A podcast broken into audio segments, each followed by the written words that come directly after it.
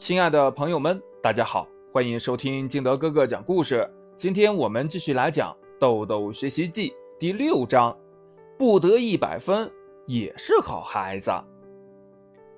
自从豆豆上次考试得了双百，他对分数呀就变得异常的敏感。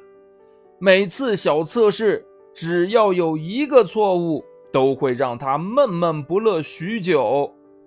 豆妈发现这一现象后很担心，于是将自己的想法说给了自己的妹妹豆豆的小姨听。豆豆的小姨还在上大学，虽然不懂儿童心理学，但却与豆豆常相处，明白一些豆豆的心理。星期天，小姨来到了豆豆家，豆豆开心地抱住小姨，说道：“小姨。”为什么这么久不来呀？是不是把豆豆给忘了？怎么会呢？只是小姨知道豆豆最近在忙着考满分呢，怕打扰到豆豆。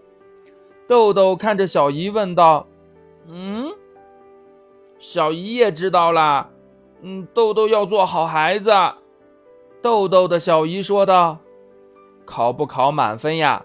豆豆在小姨的心中都是最棒的。”小姨，嗯，不支持豆豆吗？豆豆说出了心中的不解。豆豆的小姨说道：“呀，嗯，当然不是。豆豆爱学习是好事，只是在小姨看来，豆豆没有必要非在一百分上纠结。我们只是人，不是神，不可能什么事都尽善尽美。你说对吗？”豆豆想了想，说道。嗯，小姨说的对，以后无论得不得一百分，豆豆都会很开心的，因为豆豆尽力了。小姨听后赞许的点了点头。一直在旁边的豆妈听完豆豆的话，也放下了一直以来悬着的心。有些孩子呀，在某一段时间内会对分数很纠结。呈现出追求完美的姿态，这种过分的执着不但会让孩子背负沉重的思想负担，还会让孩子的身心受到伤害。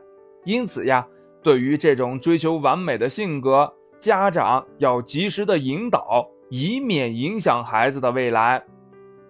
一，孩子是天真的，同时也是认真的。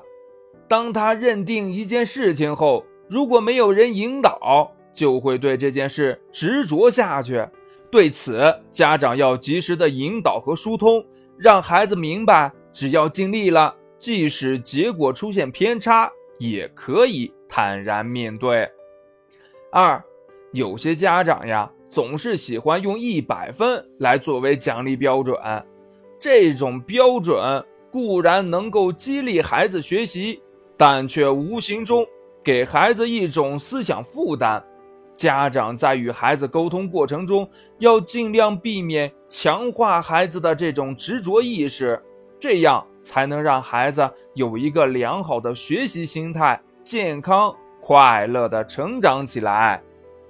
三，每个小孩都希望得到别人的认可，因此呀，家长。